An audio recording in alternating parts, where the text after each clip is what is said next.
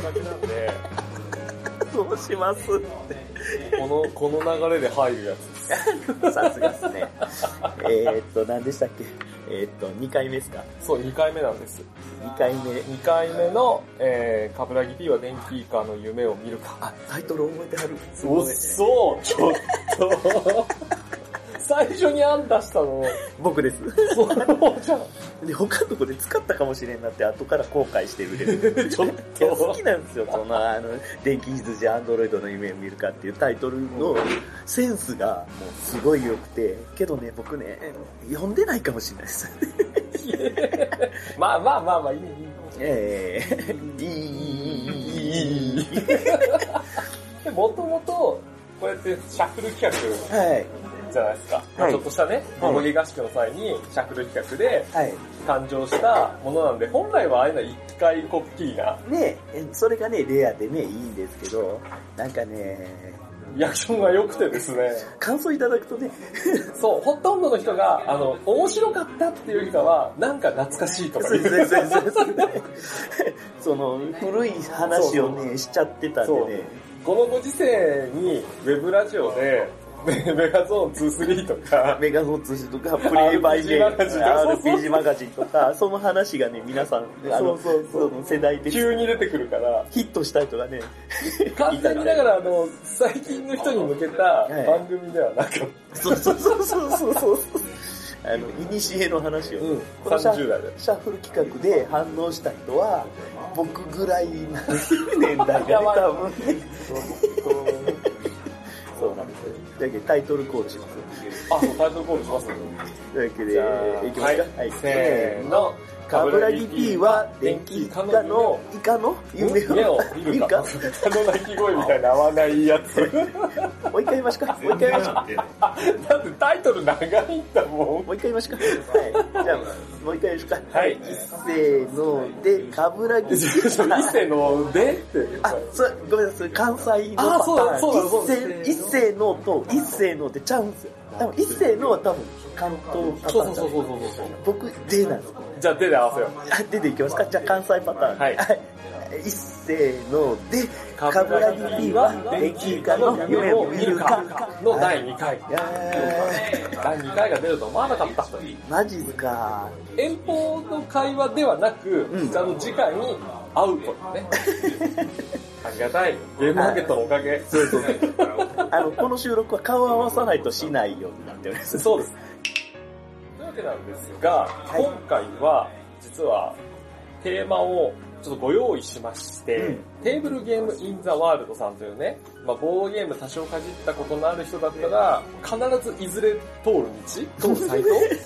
だからたどり着いちゃうやつ。そうですよ、もう、僕が始めた頃からありましたからね。はい。まあ、そちらに今年2016年の12月4日はい。に日本でボードゲームが広がった10の理由という記事がアップされました。渋いっす ね。テーマ渋いっすよ、これね。でですね、まあ、この記事をちょっと見ながら、今回ちょっと喋っていこうかなというところなので、一応あの、ご紹介もさせていただくんですが、一旦ちょっとん止めていただいて、 この放送を止めていただいて、ちょっとざーっとね、記事を見てからの方がいいんじゃないかなという。見ていただきたいですね。今からかなり雑に拾っていくんで。そうなんです。あのそんなに記事も長いもんじゃないんで、でまあ、ボードゲーム広がった理由というのを10個、 10個。えー追記が今増えてるんですけど、びっくりしましたね、そうなんか現状追記が増えてるんですが、まあ、10個あるんで、はいまあ、この辺ちょっと拾いながら、まあ、我々ならではの思うこと。はい。というのを、いつも通り、そ の、個人的な意見として、個人的っすよ。相違ではない。いずれかの団体や企業の相違ではない。そう主観的な意見を垂れ流すだけの、そうそう。決して僕らは、僕らが言ったからこうだというものではないので、はい僕はこう思ったんですけど、はいっていうぐらいなんで、はい。で、もともとね、この記事自体にも、最後の方に、はいまあ、話の種にしていただければ幸いあるっていう自分がありますので、ね、じゃあ、種にしようと。は そう、そういうわけで、ちょっと今回これを拾ってみようかなという。はい。というわけで、はいこれからこの話をさせていただきます、えーっと、イカとりにょりのいかがわしいラジオというポッドキャストをやっております。イカと申します。よろしくお願いします。はい、よろしくお願いします。お邪魔します。。 そしてまあ普段はボドゲ仕掛けのオレンジなんですが、まあ今回ちょっとタイトルが番外編です。田村銀です。よろしくお願いします。いやーもうね、喋りが流暢で羨ましいですいやねいやいや。知識量の差が出てしまうところがあるんですけど。いや、あんまりそのね、知識量ってもう本当うわ、うわ、上積みよ。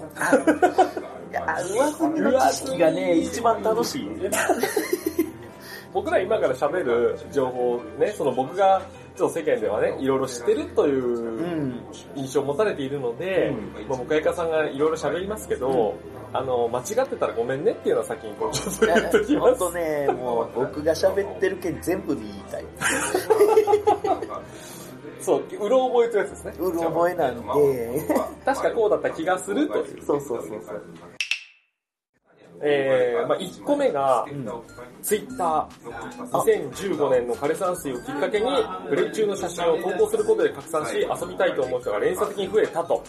あもう1項目目いきますね、これ。いきますよはい、行きましょう行きましょう。ここの調子で喋ってるとね、5時間ぐらいかかるんでね。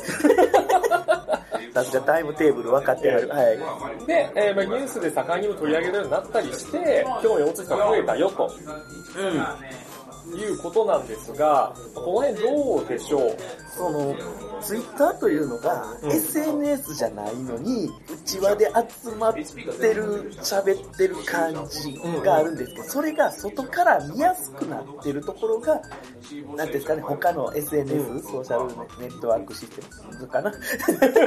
ふわっふふわわふわなやつとは違うんですよ。やりやすい。すっごいやりやすくなりました、拡散が。そうなんですよね。なんか面倒くさくないけど、的確に情報をくれるんで、そのワンボタンで自分の意見のようにできるところとかすごい手軽で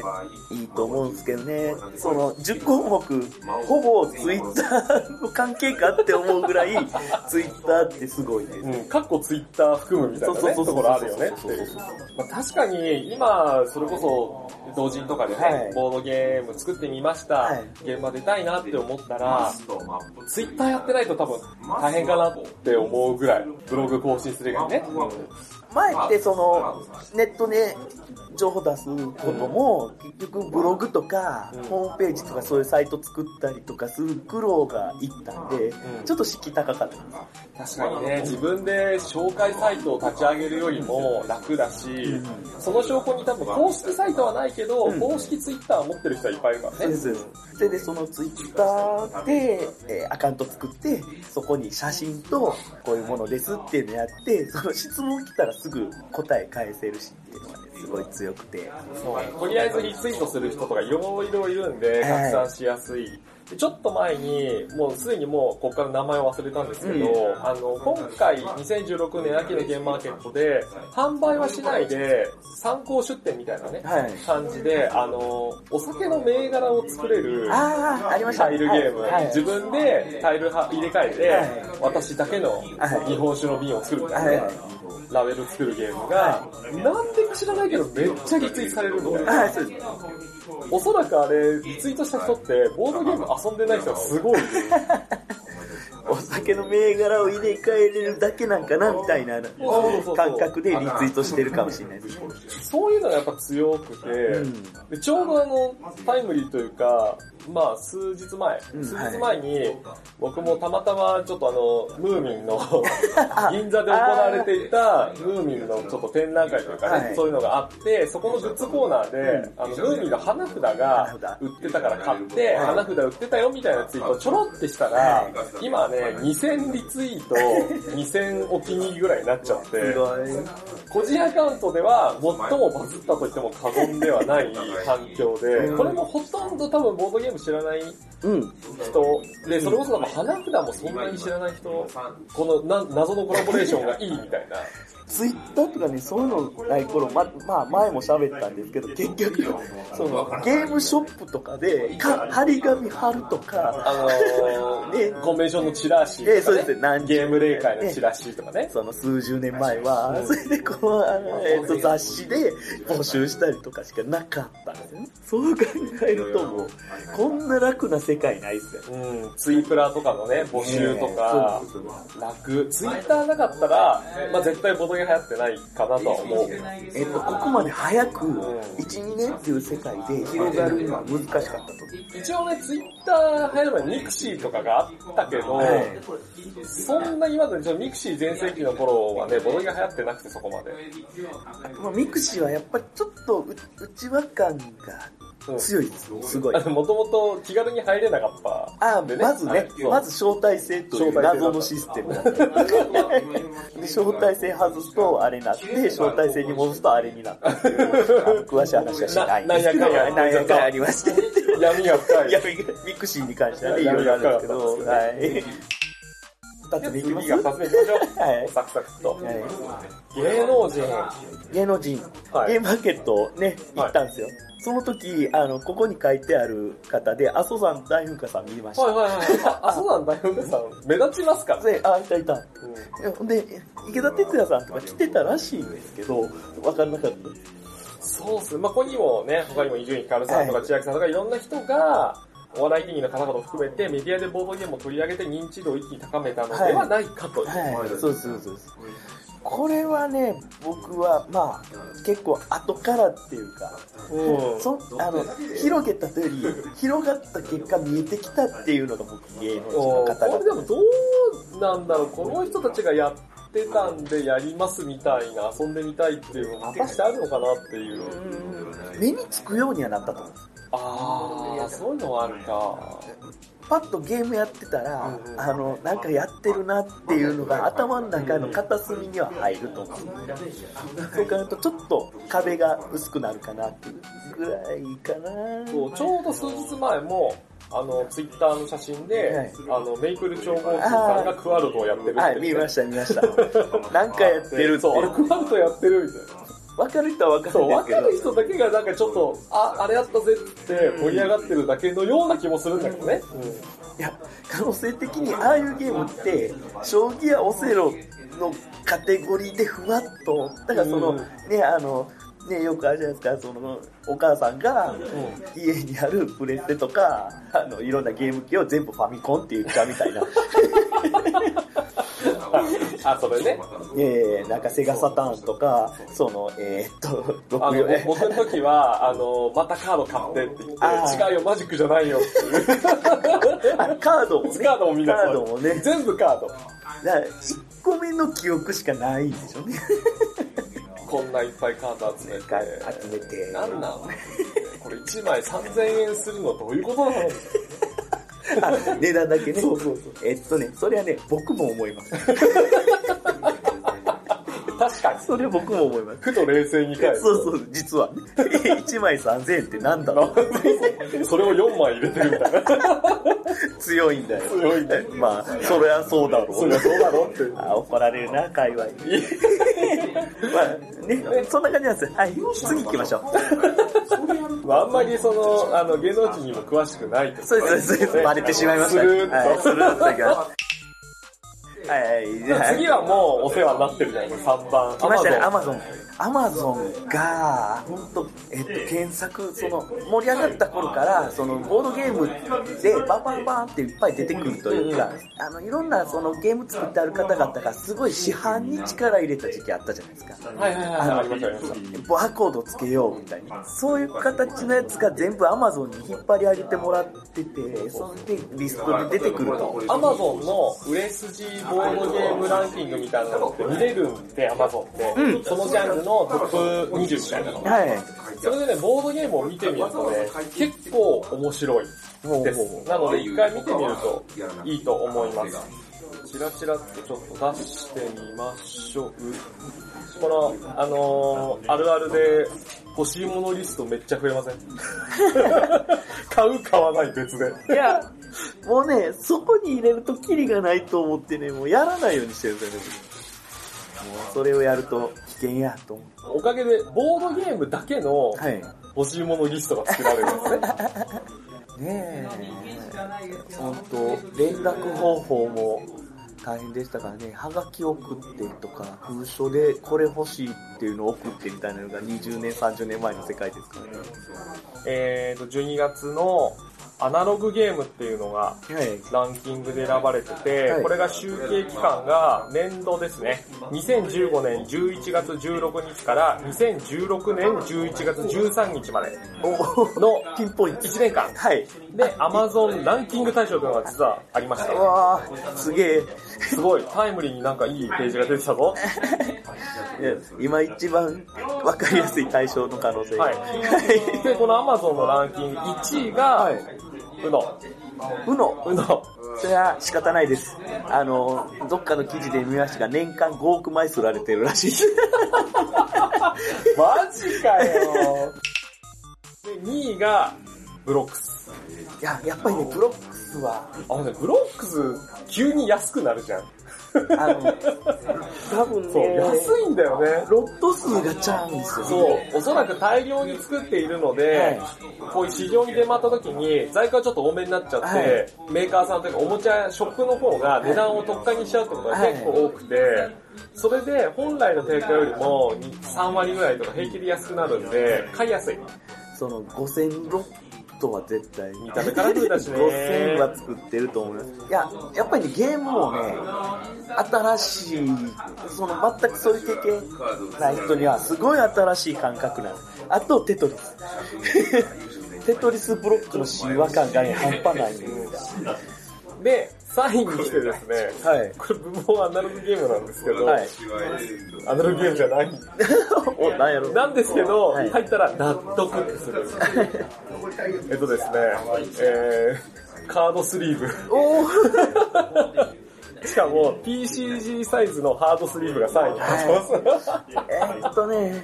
どこで聞いたかな、バネストさんですよ、聞いたの、確か。あの、一番売れてるのなんですか、カードスリーブですって言ってあったんで、それをどけて、ゲームのあれ言ってはりましたけど、でもちょっとあとね、ざっくり流しでいっちゃうと、はそれから以降は、えー、任天堂の100人一首、はい。えー、まあ、人生ゲーム。はい。まだまだ。あとはスリーブ、スリーブときはてい、ナインポケットシートっていうのカードを入れるファイリングあーの。はいはい。パスやあ、つああれですね、あの、TCG 系の、そうそうそうあの、カードしま、1枚ずつしまうための、はい。わかりましでそれ以降は、もう、遊戯王です。た遊戯王。いろんな遊戯王です。これ、そこじゃないな、リスト。ちょっとね、多分ボードゲームの、えーリストが別であった気がする。そう考えると、ブロックスすげえな。 そうなんです、ブロックスとウノって、遊戯王より売れてるんですよ。その中でブロックスが一番ボードゲームじゃないですか。まあそうですね、ボードゲームって言ったらそうなりますねう。のはやっぱりカードゲームなんですけど、ちょっと別枠に置いときたい系になると、もうブロックスしか残ってないですね。すげえな、ブロックス。確かね、ボードゲームだけで絞ると、ここにドブルとか、はい。ワードバスケットとか。か、あのー、ゴキブリポーカーとか、はそういったのがどんどん入ってきます。いやけどね、ブロックスそれぐらい売れてるの分かるんですよ。僕3つ持ってるんですよ。 といいうこと や、ちょっとなんかね、あのー、二人用のお出かけブロックスとかではなく、ええなんか、なくして買ったと思ったら出てきた。それで誰かのところに渡してるからまでたもね買ったみそたれいある、ブロックスはね、ピースがすぐなくなるっていう。な。なくなるとか、その、全部ちゃんと揃ってるんですけどでねしかそもれ、 1個でもなくなるとさ、ゲームできないからさ、できないできない1がないみたいなさ、 1がないは最後の死ぬ点っていう。 10点取れないみたいな。 そうなんですよ、ブロックスはね、なんか買ってしまってるな、人でに。古いバージョンを持ってる人ほど、今のバージョンを見ていただくと分かるんですけど、今のバージョンめっちゃパッケージいいんですよね。パッケージ、あコンパクトな。そうだし、はい。そう。昔のブロックス、でかい。でかい、とにかくでかい。いや、ああの大きさ好きなんですけあど、のね。、本当に、ザ・ボードゲームって感じがええしそたうんでですす。よね。僕らの見たことあるサイズ。はい、というわけで、この Amazon 周りがね、長くなるんで、次行きます。忘れましょうか。4番いきましょう、4番。日本語版です。日本語版、日本語版。いや、ほんまね、日本語版とかもう僕も奇跡ですよ、日本語完全今、に日今の本語人た版ち。日本語版当たり前ですよ。いや、だからね、逆にね、困るんですよ。僕のそのドイツ語版とかのストックを出しにくくて仕方がない。そうですよね。なんか、今もう日本語も出てるけど、みたいな。だからね、ドミニオンのドイツ語版とかね、すごい出しにくい。ゴリゴリに言語依存するじゃないですか。いや、読読めるようになってくるんですよ。あー、それ、それだから、TCG のマジックの英語版のやつと一緒じゃないですか。いや、その、あの、プラスワンカードが、プラスワンカルテって書いてある。はいはいはいはい。向こうってカルテなんですよ。カードの1枚っていうのが。だからそういうのが分かってくるとちょっと楽しいんですけど、けどね、僕分かってます。日本語版がいいって ことです。あの、そういう楽しみ方はやめようっていう思いはちょっとあります。というわけで、日本語パッケージ、カラー印刷、日本語ルールになったことで、誰でも手に取りやすく遊びやすくなった。はいはいバラエティも豊富になり、様々なニーズに応えられ,、えー応えられるようになったと。これちなみにざっくりと分けると、は日本語版って書いてあったり、い。はい。完全日本語版って書いてあったり、はい多言語版って書いてあったり、はい多分ね、分かんない人いると思うんだけど、うん全部一緒じゃないんだよねっていう。その、分かってる、いっぱい買う人は分かるんですけど、あの、ピンポイントに言われても分かんないです。ざっくり分けると、日本語版はまあ日本語版、はいで、アンクライスさんのとかにね、はい見かける完全日本語版。はいで、完全ってついてるのついてないの何が違うのかっていうと、実は違うんですよね。はい。完全ってついてるものは、本当に完全に日本語版にしてるんですけど、はただの日本語版だと、一部日本語になってない場合がはい。あるんですよね。例えば、ゲームボードはいの地名あ、はい。とかが実は日本語じゃなかったりすると、それは完全じゃないから、ただの日本語版。だからその、ボードを作り直してないとかっていうのはそうそうそうそうえまあ、箱とかはね、日本語にしたり、はいあと手札のカードとかは日本語にしたらいいんですけど、地名に関しては、あんまりね、ボードの地名を直すってあんまりしてくれないんえでそうですね。すよね。まあ、一番大きいところだと、チケライの ね、 チケライは完全じゃないってこあ、とそうでですすねね。。ほうほうほうほう。チケットトゥライドはボードの目的地に関しては、日本語版でもはい日本語じゃないんで、毎回目的地間違える事故が。 あの俺が目指そうとしたとこ、一文字しか合ってないんですよありますね。でも人によってはそれも含めて、チケライだよね、みたいな。それもあるんですよね。そうどうしてもだから目的地カードいくつかこう引いたときに、いえっ、と、えーと、これどこだっけってこう、にらめっこしちゃうね。でその、元の言語やから、なんか意味がある場合もあったりするので、何でも日本語版っていうのはちょっと寂しい部分はないことはないんですけど、そう日本語にしたことによって、ロゴがどうこうは触れない。ええ、あの、とりあえず、敷居は下げて、下げれてると思うんですよ。だからその、ね、昔からやってる人間たちとか、いいろいろ慣れてる人間たちはいろいろあると思うんですけど、敷居は下げてくれてるので、やっぱりユーザー増えたことは事実です。あとは、あの、大きい量販店さん。はい。えっ、と、商品取りやすい。はいそうです英語のものとか並べても、ね、大きいところだと専門のスタッフとかいないから、説明できないし、お客さんが箱だけ見て分かってくれるのは、うん全部日本語になってる方がいいんだろうな、みたいな感じで、いっぱい取ってくれるようになるっていうのもあって、日本語版は強いんですけど、ね。これだけ種類があると、1個の商品が大量に置いてたりするといいんですけど、その1個のね、まあ、何本入れてもね、あの10個ぐらいで、あ大抵は1個、あっても2、3個とかじゃないですか、仕入れるのだそうなんですよね。そうなると、もういちいち英語版とか説明していられないんで、ショップさんとだからか。ゲーマーさんになると、最初に例えばメビウスさんからい和訳付きが出て、はいその後にいずれかのところかはらい日本語版で出るよってなった時に、はいあ、ロゴかっこいいから、あえて和訳付きのメビウスさんの先に買っとこうみたい な。いやもう僕はそのタイプなんで。もう言語依存ないしみたいなねえーうんもうあったとしてももう、エビスさん、その、シートをつけてくるんですね、翻訳のはい。はいそはいの、入ってます。シール貼るというよりかは、翻訳のシートを、カードを、こう書いてあったらこの意味ですよっていうリストがあることが多かったんですよ。それをにらめっこするっていうのが普通やったんですよ。そうカード自体は日本語になってないから、手元のね、そうそサうそうマそリうーだったり一覧表見ながら、これこのカードか、みたいなね。だからその4人ゲームやったら4人、4枚ついてたんですよね、そそうのそうそサバうそうに。それをにらめっこしながら、うんうん言うっていう、光景が見れなくなった。今なくなってきたね、様式美的なとこ ろがあったんだけどそうそうそうそう、今はもう、否定してるように聞こえるかもしれないですけど、やっぱ僕、あの、英語は全然なの。英語とかその、多言語が全然なのでそうそ、日本語万歳なんですけど、なんか、寂しい部分はないとは言い切れないことだけお伝えしておきます。 そう、それで言うと逆に多言語版だと、日本語も英語もはいドイツ語もいろいろ入ってるっていうのがまあ多言語版うん。になるんですけど、逆にちょっと箱と裏とかのテキスト量が多すぎたそのうでで、ちょっと個人的には見栄えが好きじゃそないれをかな。それはそれでっていう。あの、多言語版になっちゃうと、ゲームの概要を説明するスペースが増えちゃうんですよ増ね。えますよね。 A の説明には、いそれぞれの日本語バージョンとか全部載せなきゃいけないんで、はそうすると多言語版になった時に、はい箱の裏にあったゲームの全容の写真とかがはいちっちゃくなったり、はい端っこに追いやられたりしちゃって、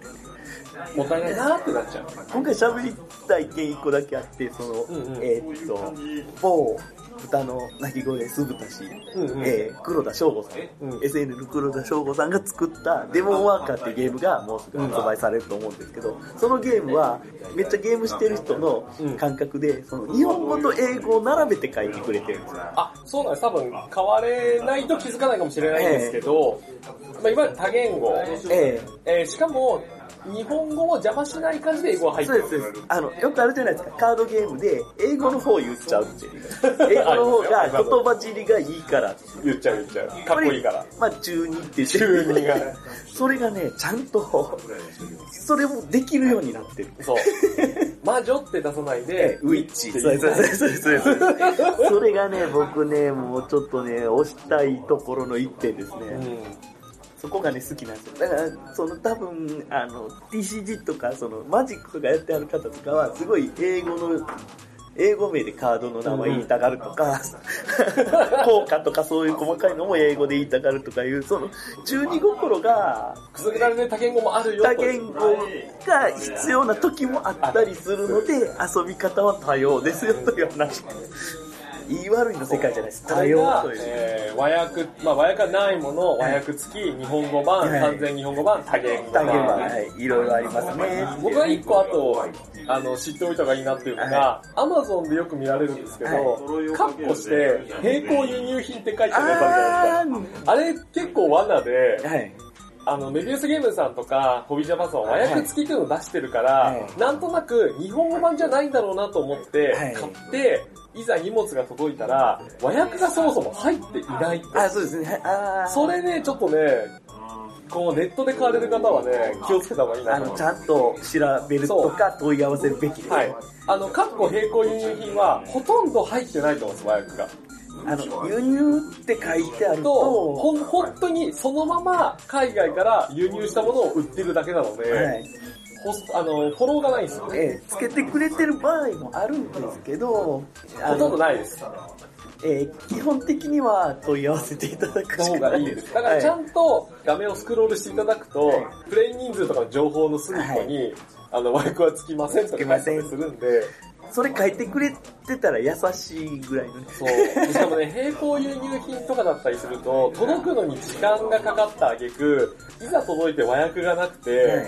問い合わせたら、そもそも和訳つつきませんよと言われて、じゃあこれを、あじゃあ返品しますっていうのもみたいな、めんどくさいなっていうのが。輸入品の返品がね、そうそうそう。もう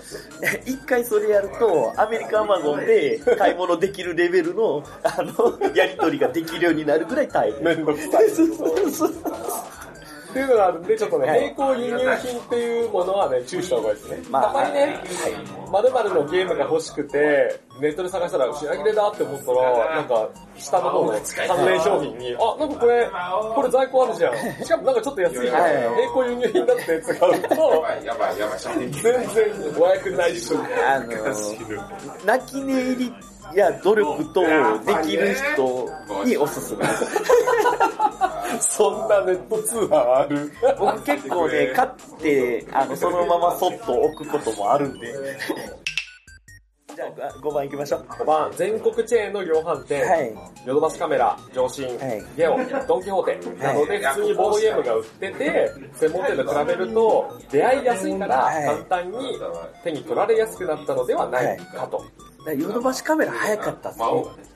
あの、アンテナがすごい早かったっす。早かった。は基本的にめっちゃおもちゃ置いてるじゃないですか。うんあめっちゃおもちゃ置いてる中にやっぱりブロックスとかああいうそういうのをね、置いてた関連から、やっぱり、多分5年前とかだと、あの黒ひげが置いてある、人はい生ゲーム置いてある、はいジェンガ置いてある、で、ブロックス置いてある、いあ、闇キューブあるぐらいじゃなかったですか。まあ、その、まあ、苦労とかからすると、ぼそのおもちゃ売り場でボードゲームを探すっていうのが棒になるじゃそなういですか。 そう、つい見ちゃう。そうそうあるかなってうん、もしかしたらって。それで、チケットトゥーライドとカタン。はいはいはい。これ、が結構量販店に流れている二大巨頭やったと思うんですよね。うんチケットトゥーライドはなんかちょっとレアかもしれないですけど。うん、あったあった。カタンはあの GP さんが頑張ったんで、あの結構量販店に流れたそのり前しての頃からでも、両方手にあったよね、そのカプコンカタンとかの頃から。なんかカプコンカタンもすごい、ああったあの、った貢献してたんですよ。貢献してた貢献してたんですよ。あの、ネット中で、まあ、あの、カプコンカタンに関してはいろいろ。と思ったら、気づいたら、ホビージャパンさんの日本語版ゲームが置かれるようになって、はいドミニオンとかね、パンデミックとか。と思ったら、ちょこちょこ和訳付きも今もう普通に置い てるかな。はいなんかやっぱドミニオンショックが、あったと思 ドう。ドミニオンショックあったかもしれないですね。あえ問い合わせ増えて、たのかもね。あえてそういうドミニオンショックという、その、時代のね、区切りをドミニオンで区切ってしまうタイプなので、ドミニオン以前。ドミニオン以前、ドミニオン以降っ ていう。まあでもそれはあると思う。なんか、急に移民の人が来たからそうそうそうそうそれまでボドゲ界隈が、こうなんか、平和的に言って、まあ、のんびりとね、まあ、ゆっくりなんか、まあ、こういうとなんですけ次どの、メビウスの新作、まだかなみたいな。田舎で暮らしてたみたいなっていねう。ところに、急に、えここがボドゲ界隈かって言って、TCG の人たちが急に観光客のようにドミを持ってザボーンって来て、 なんていうんですか、中、中途半端にマッチになったみたいな。 あ、あれすごい、イオンが来たぞ、みたいな。イ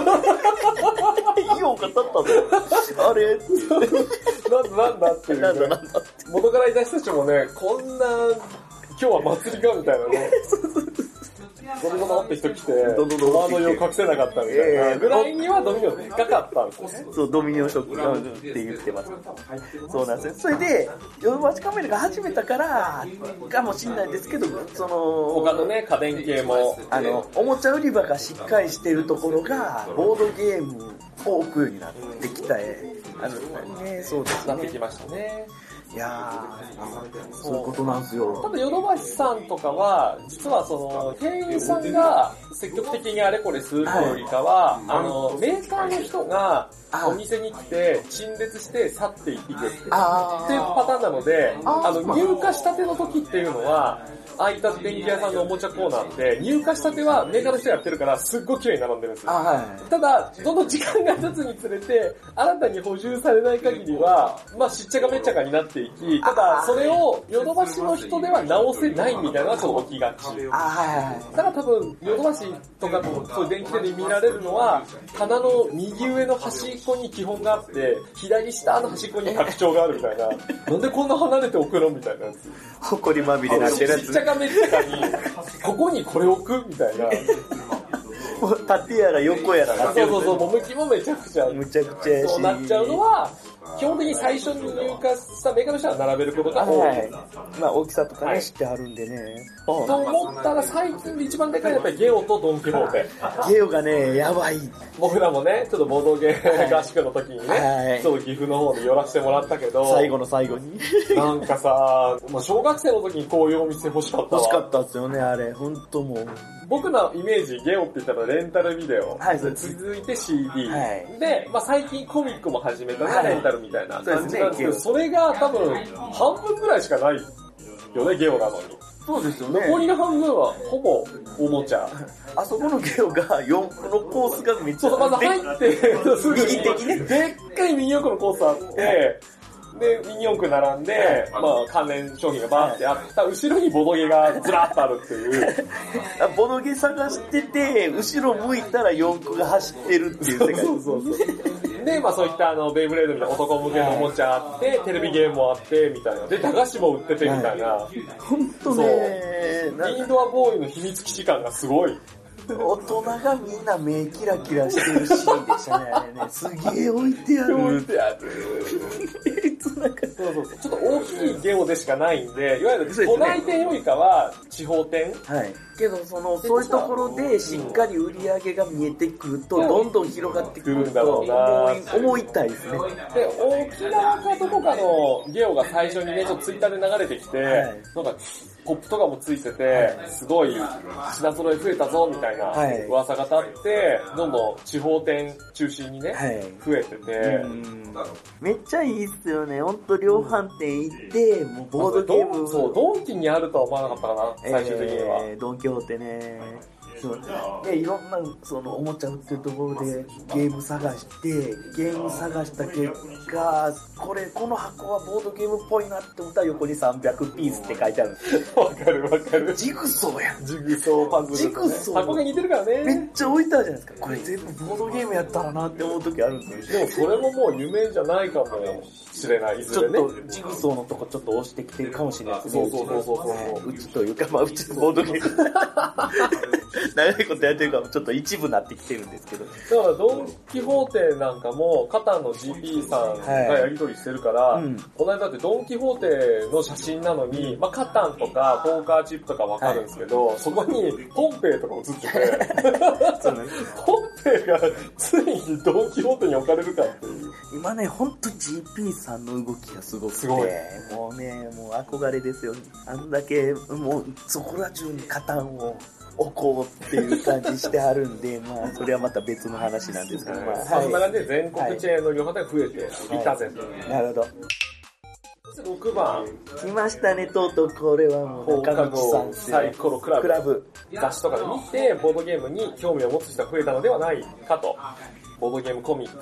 どうなんすかね僕らがみんな言う、早くアニメ化しないかなっていうやつ。ね、まあ、本格サイコロクラブに関してはすごく細かく喋ってあるポッドキャストさんとかありますので、ねありますあそこを聞いていただくことに教し員さんとかでアニメ化しろというそうやでつですすね。ね。はい。頑張ってくださいという頑張ってくださはいい。じゃあ7番行きましょはい、各地のボードゲーム愛好者、う。はい。小学校の学童保育、地域のお祭り、キッズ向けのイベントなど、いろんなところでボードゲームを紹介してきた愛好家の口コミ力。まあ、まあそうだよね。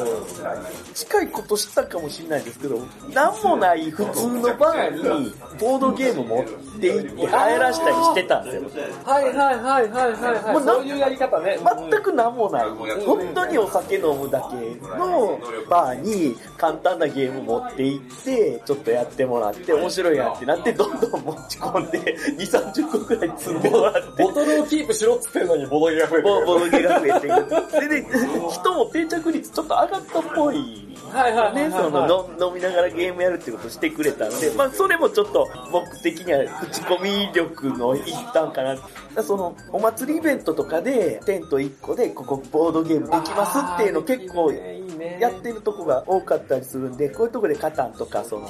結構そういうイベントよくやってるというか地域イベントよくやってあるんですよ。結構こう、その系統のボードゲームって、意外となんか親戚の人とかはい、お母さんとかがね、はい子供向けに買ったんだけど、はい子供がルール難しくて、わ人か生るゲームなんてできるけど、モノポリがわかんないよみたいになって、そのまま放置されるやつ。はい、そうです。でお母さんもルールそんなに読むの得意じゃない方し多分多いと思うのでそ、そそ友達同士で遊びって思ったのに、そうでもなく、ねええその面白さの部分まで至らなく、至らない可能性とかね、うんあると思うんですよね。それを、なんかのきっかけとかで、いなんかモノポリできるよとか言われて、やってみたら面白いじゃん、家にそういえばあったな、みたいな。そうですね。なんかなね、バックギャモンとかもそのパターンがあるみたいな。あー、バックギャモン、はい。そう。で、特に、実は将棋とか囲碁って、おじいちゃんがやってるとか家にあったりするんですけど、ルールブックって意外となくて、その、口で説明されて、動きを目の前で見せられるこうやるんだよ、みそたうでい意な。外とバックギャモンとかって、パカって開けて、はいどうやってこれ遊ぶのっていう人もね、多分結構いるみたいで、あと、まああの、麻雀麻雀もそうだな。麻雀がね、あの、僕の子供の時代って麻雀できない人いな、うんいないぐらいに麻雀ってしっかり根付いてて、それを子供に教えるんですね。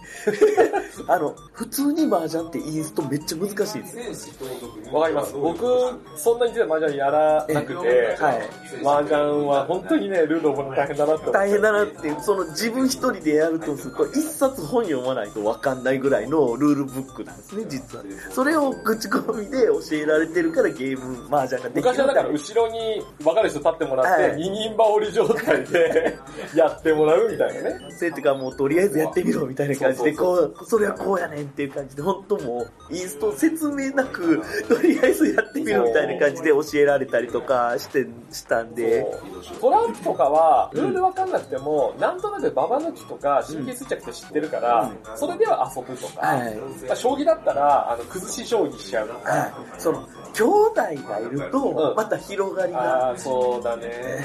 でちょっとねあの少子化問題がちょっと引っかかってくるところがあるんですけでもど兄弟いると、アナログゲーム普及率はぐんと上がる気がする。上がると思います兄弟ってねやっぱりね同じ時間共有する時間が長いのであのボードゲーム与えられること結構あるあったんですだまだまぐらかしてね、えー僕も僕もはい下の兄弟妹にマジックを買わせてみたなあかん。 わっけどね、わかる。そうとりあえず兄弟に行ったんで。 余余ったいらない顧問とかでデッキを作ってうんちょっとあげてやってみやってみっつってはまらせようとしてえー僕ね、その、ハマらされそうになった方の人の話を何人か聞いた結果、みんなトラウマになってるんで。 結局、ボッコボコにされるごめんなさい そうなんだよと。ね結果、ボッコボコにされるんで。やってみできないんだよねそうなんですよ。ボードゲームって結局人がいないとできないから必然的にみんなが広める人になるんですそうです知ってる人がその知らない人に教える機会が増えたというかみんなその全体的な理由に引っ張られて増えたのかなみたいな増えたというか目につくようになったのかなっていうかだからやってたところはずっとやってはるんですよやってらっしゃる普及をけど普及が見えるようになってきた確かにイベントであったとしてもスルーしてた人たちがあやってるわあそうそうそうわかる見えるようになってきたんちゃうかなってこんだけ目立ってるってことか引きずられてきてる県7番は各地のボードゲーム愛好家っていうのはそういうことだからだから盛り上がってきてるから盛り上げたくなってああの良い効果相乗効果が生まれてるっていう感覚かなそうですねなるほどはい。というわけで、唐突ではございますが、ここまでが前編です。次回、後編をお届けしたいと思います。なんかね、最近やっぱりまた更新が途絶えがちになりつつあるんですが、まあ、その隙を見て、えー編集させていただきますので、もうしばらくお待ちください。今回、エンディングなどは、まあ、間なんでね、飛ばします。それでは、また次回お会いしましょう。さようなら。